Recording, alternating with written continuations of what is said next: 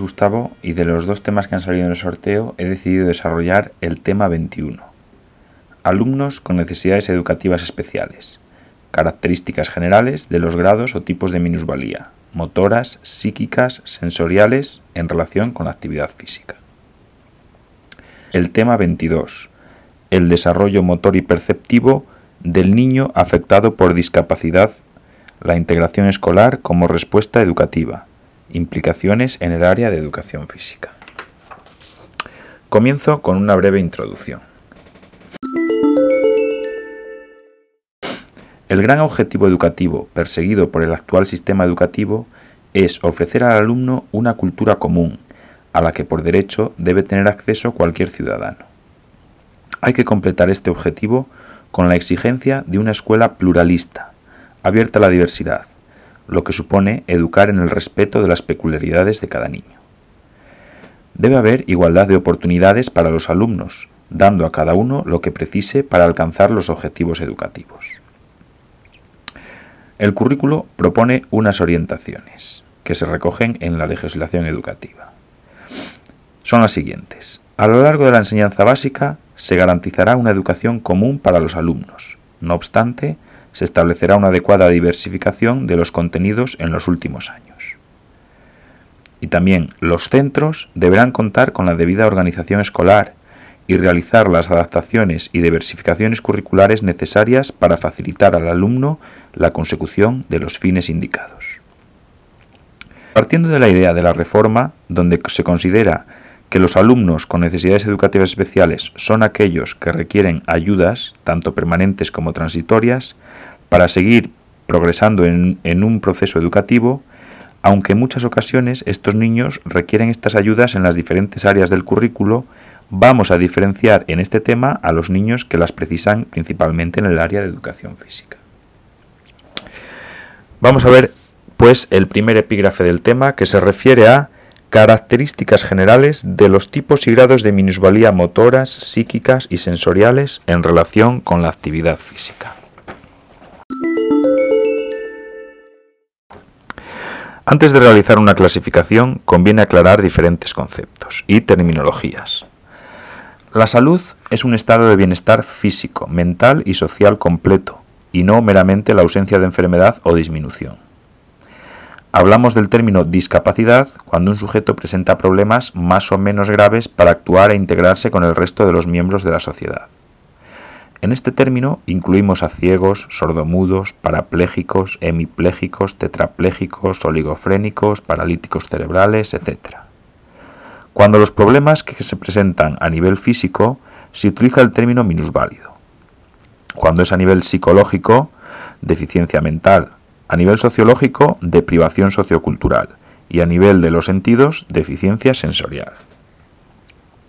Vamos a comenzar hablando de las minusvalías físicas. Se considera que una persona tiene una minusvalía física cuando por causa de un accidente, congénita o por enfermedad, tiene disminuida su capacidad de movimiento, ya sea en una parte concreta de su anatomía o en varias partes a la vez. Existen muchas formas y tipos de minusvalías físicas, desde pequeñas alteraciones musculares hasta grandes patologías con signos neurológicos que postran al individuo afectado en una silla de ruedas para toda la vida.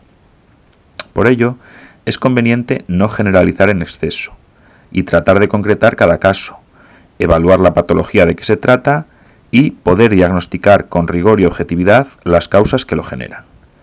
Pero la característica más sobresaliente de la persona con minusvalía física es que no tiene alteradas sus funciones intelectivas.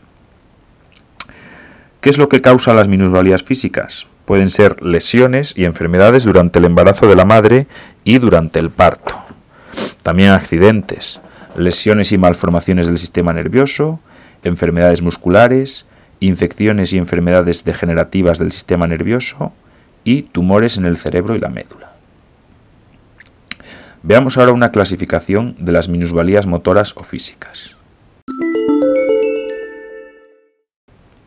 Podemos clasificar las minusvalías físicas según el momento de aparición y el origen o causa de las mismas. Así tenemos congénitas, que son hereditarias por alguna enfermedad de la madre o trauma en el parto. Incluimos aquí las agnesias, que es la falta de alguna parte del cuerpo u órgano, y las displasias, que son anomalías en el desarrollo. En segundo lugar, pueden ser adquiridas por accidente, como fracturas de miembros u órganos, amputaciones, traumatismos, parálisis totales, monoplegia, paraplegia, hemiplegia, etc. Y adquiridas por enfermedad, que pueden ser infecciosas, por ejemplo la poliomielitis, que es una inflamación y degeneración de la sustancia gris y de la médula espinal. Degeneraciones como la artrosis, esclerosis múltiple, tumorales, como los tumores óseos o de las partes blandas, y alteraciones del crecimiento, como pueden ser desviaciones de la columna, espina bífida, etc. También destacamos la parálisis cerebral, que incluye procesos de diversos orígenes, malformaciones congénitas, traumatismos, tumores, infecciones, etc. Es una lesión del cerebro que da lugar a distintas lesiones anatómicas y neurológicas. Podemos clasificarlas según los signos clínicos en espástica, en la que el tono está aumentado y existe hiperexcitabilidad del músculo al menor estímulo. Atetósica, en la que el tono está fluctuante y los movimientos del sujeto son lentos e incoordinados. Atáxica, que se caracteriza por la descoordinación en la marcha. Y mixtas, que son las más frecuentes y donde coinciden algunas de las otras simultáneamente. También podemos clasificar la parálisis cerebral según la distribución topográfica, en paraplegia, que afecta a las extremidades inferiores o superiores, hemiplegia, afecta a un lado del cuerpo, tetraplegia, afecta a las cuatro extremidades, y diaplegia, que afecta a los cuatro miembros pero con predominio de los inferiores. Según la intensidad de la lesión, la clasificamos en leve, cuando el individuo tiene suficiente autonomía y es capaz de andar por sí solo y también habla moderada cuando impide autonomía al sujeto, es incapaz de comunicarse con soltura y necesita ayuda para cubrir sus necesidades. Y graves, que son cuando necesita toda la ayuda de los demás para atender sus necesidades más vitales, y suelen estar en centros específicos. Bien, y en cuarto lugar tenemos las minusvalías inestables que son problemas de salud que afectan a la motricidad en las clases de educación física. Estas minusvalías inestables están entre una situación de enfermedad y otra de minusvalía. Distinguimos varias. Vamos a comenzar con alteraciones respiratorias como el asma. Se caracteriza por una reducción en la luz bronquial provocada por edema de la pared bronquial, broncoespasmo e incremento del moco. Las expresiones clínicas son de ataques severos, estornudos, que pueden calmarse de forma espontánea o con terapia adecuada. Hay que tenerla en mente en la educación física. Algunos autores preconizan un programa apropiado, otros, sin embargo, prefieren restringir o suprimir toda actividad. Lo mejor es seguir la recomendación del médico. En general, el asmático necesita ejercicio, pero si se procede a una hiperactividad puede sufrir un ataque y ellos mismos prefieren evitar el ejercicio por miedo a un ataque, sobre todo los asmáticos crónicos. También vamos a ver alteraciones cardíacas. El corazón es un músculo que si es normal aumenta de tamaño y de potencia y adquiere mayor eficiencia con el uso. Pueden ser trastornos orgánicos, por ejemplo lesiones en el sistema cardiovascular, y funcionales, por ejemplo, un funcionamiento atípico del corazón que conduce a síntomas tales como insuficiencia respiratoria después del ejercicio, exageración de los latidos cardíacos y ansiedad.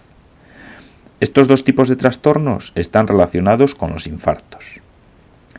Estas alteraciones para el ejercicio físico influirán en diversos grados, pudiendo procurar reposo absoluto para el alumno o no provocando ninguna limitación. Seguiremos con todos, independientemente de su gravedad, unas directrices. En primer lugar, tener siempre información del médico. Conocer al alumno, insistir en que se conozca él mismo, enseñar al alumno que el reposo forma parte de la clase y que la respiración dificultosa debe indicar el alto en la actividad. Vamos a ver en tercer lugar otro grupo de alteraciones que son endocrinometabólicas. Y comenzamos por la diabetes que es una afección muy preocupante porque puede presentar un shock o un coma. La de mayor frecuencia en edad escolar es la diabetes mellitus. es la incapacidad del páncreas para oxidar los hidratos de carbono. En el individuo normal, la producción de insulina en el páncreas está regulada de tal forma que el azúcar se utiliza o se absorbe para uso futuro. En el diabético no se aprovecha el azúcar, que es eliminado por la orina. Cuando no había insulina sintética, los diabéticos morían por coma o por sobrecarga de glucosa en la sangre. Respecto a la educación física, el médico puede recomendar los ejercicios que pueden sustituir a la insulina. Están contraindicadas las actividades que requieren un esfuerzo de equipo y no permiten el reposo debido. Otra alteración endocrino-metabólica es la epilepsia, que es una afección crónica de etiología diversa caracterizada por crisis, crisis recurrentes debidas a descargas excesivas de neuronas cerebrales, las llamadas crisis epilépticas. Están asociadas con diversas manifestaciones clínicas o paraclínicas. El 60% de los epilépticos son personas normales que no precisan de ninguna atención especial, con la única limitación que en las situaciones en las que se presenta una crisis pueden poner en peligro su vida. Durante el ataque presenta o inconsciencia o convulsiones, o ambas cosas a la vez. Los primeros auxilios para los epilépticos son acostarlo, aflojar la ropa a nivel de cuello y cintura, Colocar cualquier objeto o envuelto en un material blando entre las mandíbulas para evitar que se muerda la lengua o se rompa los dientes. Llamar al médico y dejarle dormir si el médico no llega de inmediato. El alumno epiléptico necesita de la educación física como liberación de la tensión, como medio de combatir los ataques gracias al efecto químico que el ejercicio imprime sobre los procesos orgánicos y como efecto socializante entre sus compañeros. Puede participar en la mayoría de las actividades, pero teniendo unas precauciones como son actividades acuáticas vigiladas, observación después de participar en competiciones de baloncesto, fútbol, etc., ya que a unos les beneficia pero a otros les perjudica. Evitar actividades sin apoyo en el suelo y no a los deportes de contacto. Y en tercer lugar, dentro de estas tenemos la anemia, que es la carencia de sangre, ya sea cualitativa o cuantitativamente y puede ser local o general, discreta o grave, y curable o incurable. En educación física hemos de seguir las recomendaciones estrictas formuladas por el médico. En cualquier caso, hemos de evitar actividades de potencia y resistencia.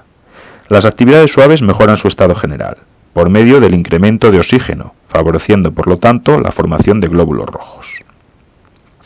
En un cuarto bloque vamos a ver ahora alteraciones o deformaciones del pie.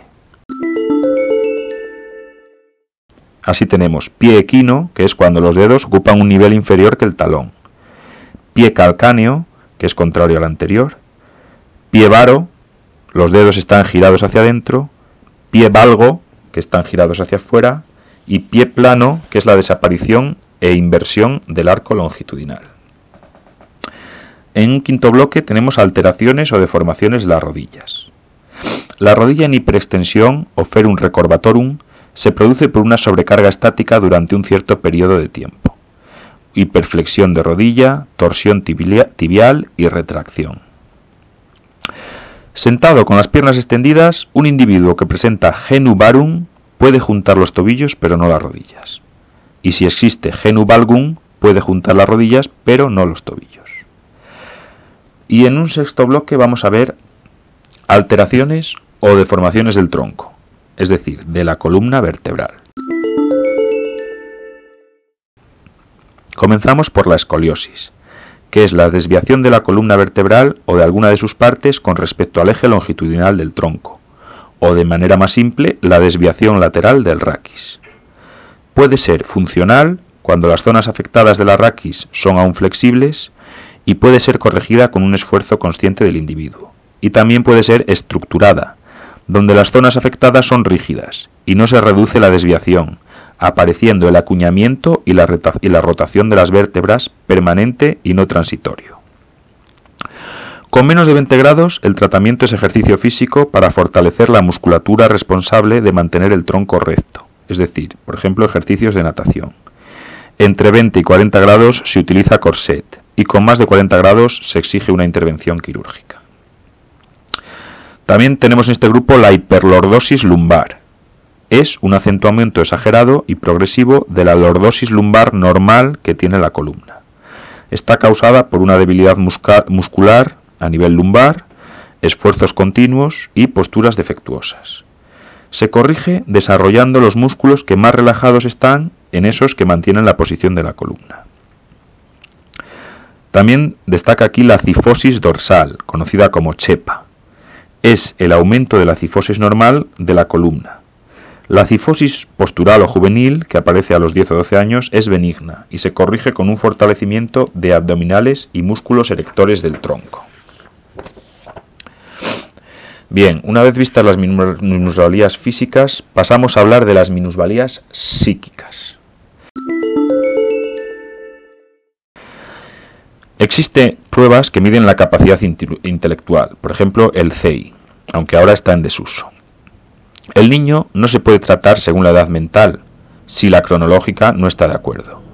Este es el caso de los deficientes, que deben tratarse por la edad cronológica, los deficientes mentales me refiero, pero sin olvidar la, edad mental. Si observamos la campana de Gauss o curva normal, vemos que la mayoría de las personas están en medio de la curva y que en los extremos están aquellas personas que son deficientes o aquellos que son superdotados. El coeficiente intelectual se halla por la fórmula edad mental dividido entre edad cronológica y por 100. Y la edad mental se halla mediante un test que hace el equipo psicopedagógico. La clasificación que se basa en el CI sería una clasificación cuantitativa. Y eh, arroja los siguientes resultados. En primer lugar, teníamos, tendremos deficientes mentales profundos. Son aquellos que tienen un CI inferior a 20 o 25. Tienen una dependencia total del medio que les rodea, ya que los mecanismos intelectuales, motóricos y de conciencia están gravemente afectados, llegando a alcanzar como máximo una edad mental inferior a los 3 años. Normalmente no llegan a adquirir el lenguaje. Después tendríamos los deficientes mentales severos, que tienen un CI entre 25 y 50. El desarrollo de los movimientos y el lenguaje están retrasados. Pueden llegar a hablar, pero no a escribir, y dependen en gran parte de las personas que les rodean. Su edad mental ronda en torno a los 3 o 6 años. Siguen los deficientes mentales moderados, cuyo CI está entre 50 y 70. Es un grupo entrenable, susceptible de formación Pueden aprender a cuidar de sí mismos y pueden aprender a leer, pero no a comprender lo leído. Después vendrían los deficientes mentales ligeros, con un CI también entre 50 y 70. Tienen un desarrollo lento y son susceptibles de educación, dentro de ciertos límites. Alcanzan una edad mental similar a los niños normales de 8 o 12 años. Y, por último, el retraso mental inferior al ligero sería para un CI entre 70 y 85. Estos niños tienen serios problemas escolares, sobre todo en núcleos familiares de cultura elevada, y suelen ser torpes o lentos para ejecutar. Mención aparte haremos del síndrome de Down, que es una alteración cromosómica que consiste en la aparición de un cromosoma de más en el grupo G, catalogado como 21. De ahí el nombre de trisomía 21. Se caracterizan por ojos hinchados, orejas pequeñas, lengua, grande y fisurada, microcefalia, hipotonía, es decir, una disminución en el tono muscular, lesiones viscerales asociadas y problemas cardíacos. También se caracterizan por una gran flexibilidad y eh, también por tener retraso mental. Bien, esto en cuanto a la clasificación cuantitativa. En cuanto a la cualitativa, es de tipo social y afecta a los órdenes de la personalidad y la conducta. Distinguimos aquí, en primer lugar, conductopatías. Son formas anormales de conducta en el niño, que pueden ser debidas a procesos orgánicos cerebrales, carencias afectivas, por el medio ambiente, etc. Las formas de reacción más frecuentes son inquietud, rebeldía, pasividad, infantilismo, regresión, huida, negativismo y depresión. Comenzamos hablando de la neurosis. Es una crisis espiritual que puede manifestarse por síntomas patológicos, psíquicos y orgánicos. Se manifiesta como una forma de reacción anormal frente a estímulos con un fondo ansioso en la mayoría de ellos.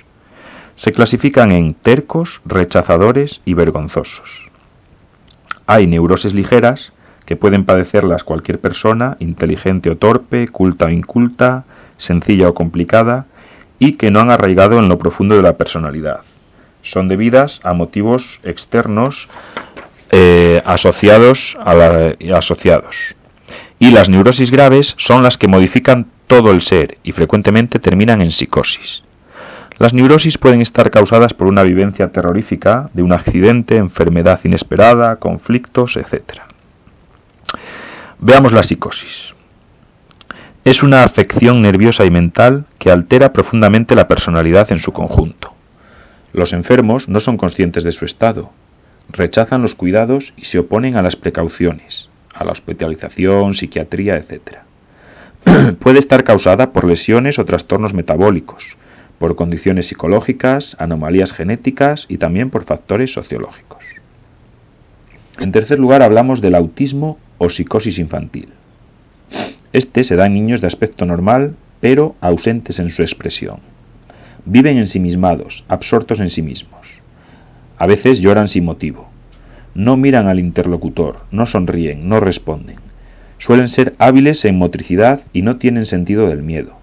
Se tratan con musicoterapia, estimulación, roce corporal, terapia ocupacional, clubs terapéuticos, etc.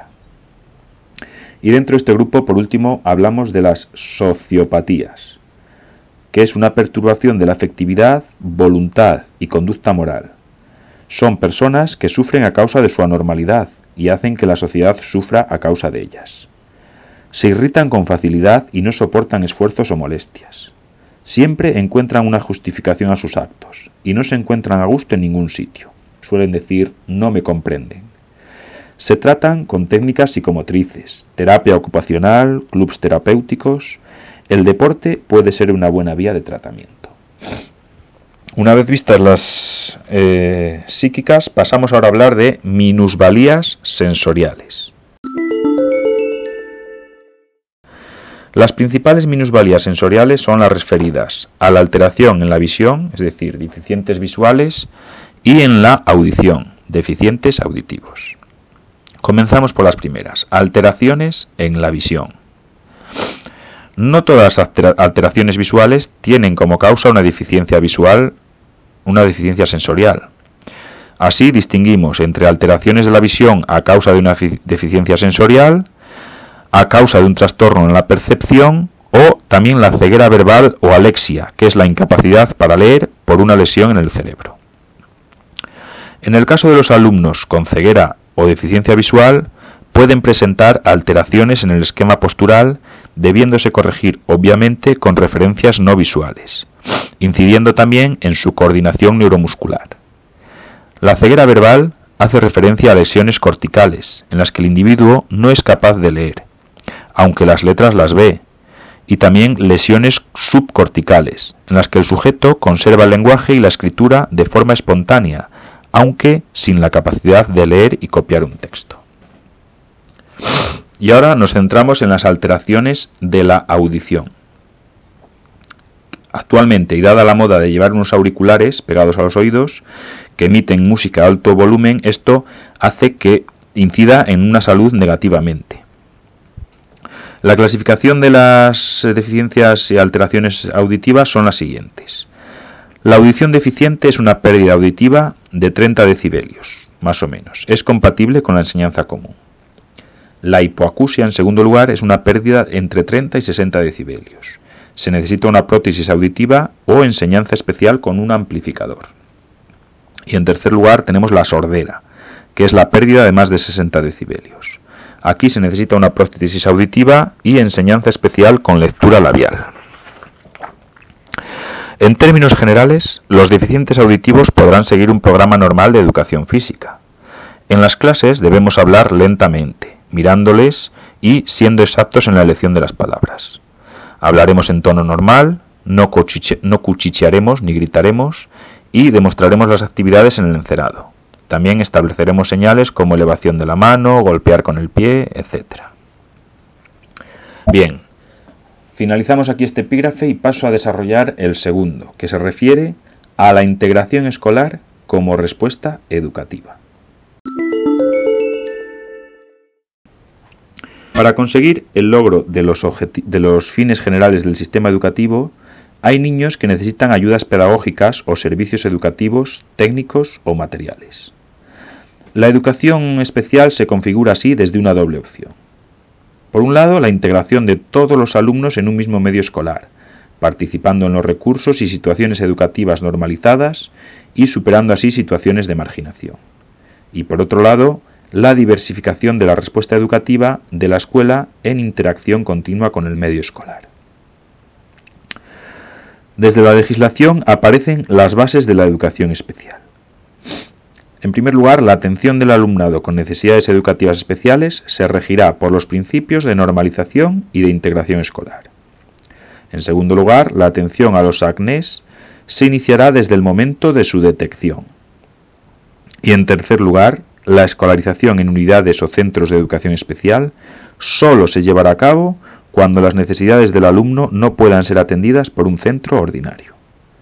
Por tanto, la educación especial ya no se concibe como la educación de un tipo de alumnos, sino como la respuesta educativa a unas necesidades que en forma transitoria o permanente puedan presentar algunos alumnos.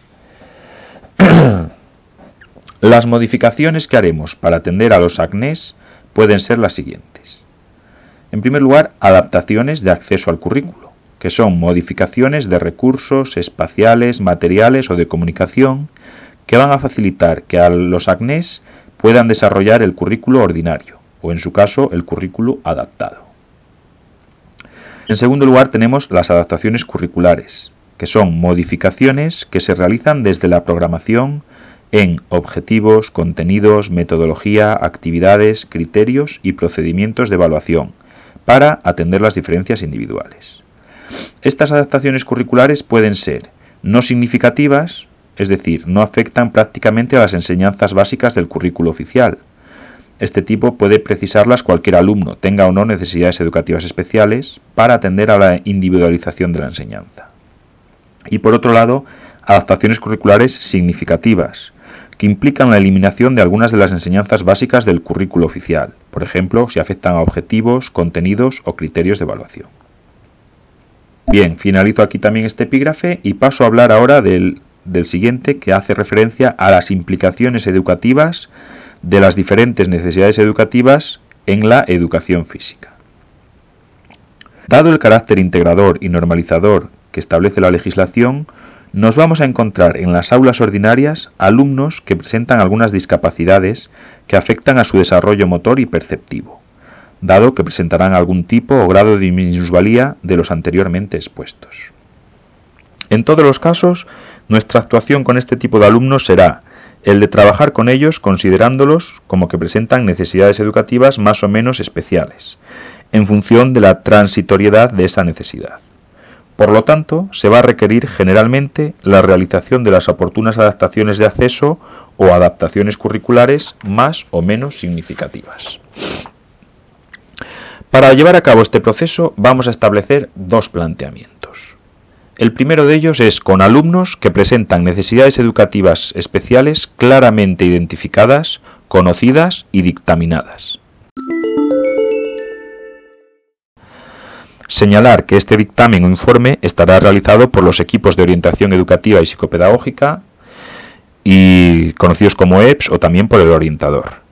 A modo de ejemplo, podrían ser amnesias o falta de algún miembro, tetraplegias, déficits auditivos, etc. Están eh, perfectamente diagnosticados. Nuestro proceder en estos casos estaría dirigido, en primer lugar, hacia la familia, con los que mantendremos una entrevista a comienzo de curso solicitando de los mismos toda la información que dispongan de la patología o lesión de su hijo, así como los intereses, aptitudes y actitudes que presentan los padres respecto a su hijo y viceversa. Es conveniente solicitar a los padres un informe del especialista que trate al niño, en el que conste qué actividades físicas son contraproducentes y qué actividades pueden favorecer la posible recuperación de esa minusvalía. Un segundo paso sería el de mantener diferentes entrevistas individuales con el propio alumno, para conocer sus propios intereses, aptitudes, actitudes, la concienciación que sobre el problema tiene, y para favorecer un clima adecuado de interacción y de confianza entre el niño y nosotros, y así favorecer la enseñanza individualizada tan característica con este tipo de alumnos. En tercer lugar, realizados todos estos pasos, procederíamos a realizar las, oportunas adaptaciones de acceso, por ejemplo en lenguajes alternativos, gafas, etc. Adaptaciones metodológicas, adaptaciones curriculares individuales más o menos significativas, que llevaríamos a cabo con el maestro tutor, siguiendo las directrices marcadas por el informe de los equipos. En ambos casos, dado que la deficiencia no va a ser eh, motora solamente, sino que va a afectar a otras áreas, estaríamos implicados todos los maestros que impartimos docencia en ese grupo o nivel. En el caso de adaptaciones curriculares más o menos significativas, supondrá el cambio o eliminación de algunos elementos del currículo, por lo que tendremos que tener en cuenta en las diferentes unidades didácticas y en las diferentes sesiones que las componen actividades alternativas para estos alumnos, que no pueden trabajar con la misma intensidad, forma o contenidos que el resto de los alumnos. Entre estas actividades alternativas cabe destacar, por ejemplo, actividades de observador, colaborador mío, anotador, registrador en el propio cuaderno del alumno, o simplemente reduciremos el trabajo del contenido característico. Por ejemplo, si hacemos mil metros y tenemos un niño con síndrome Down, pues reduciremos la distancia y el segundo caso son aquellos en los que no están claramente conocidos o definidos las alteraciones. Se parte del hecho de que algunas patologías que presentan nuestros alumnos no nos son informadas por los propios padres o simplemente otros que se desconocen. Nuestro papel va a ser el de participar activamente en las primeras reuniones que convoque el maestro tutor, a la totalidad de los padres del grupo, para solicitar de los mismos que me informen de aquellas posibles enfermedades o problemas que padezcan o hayan padecido sus hijos, y que en alguna forma estén relacionados con el aparato motor o puedan conllevar riesgos en el desarrollo de actividades físicas. En segundo lugar, dado el carácter investigador inherente a todo el proceso de enseñanza-aprendizaje que se da en la educación, en las diferentes sesiones de educación física podremos observar en nuestros alumnos algún posible problema de desarrollo motor. En este caso, informaremos, además de al tutor, a los padres a través de una entrevista individual, para informarles sobre lo que hemos observado y para que lo lleven a un posible especialista que dictamine si existe o no un problema de desarrollo motor. En el caso de que esto sea positivo y después de los pertinentes informes, estaríamos ante un caso claramente definido y procederíamos como hemos señalado en el punto anterior. Y de esta forma concluyo mi exposición del tema 21 y tema 22.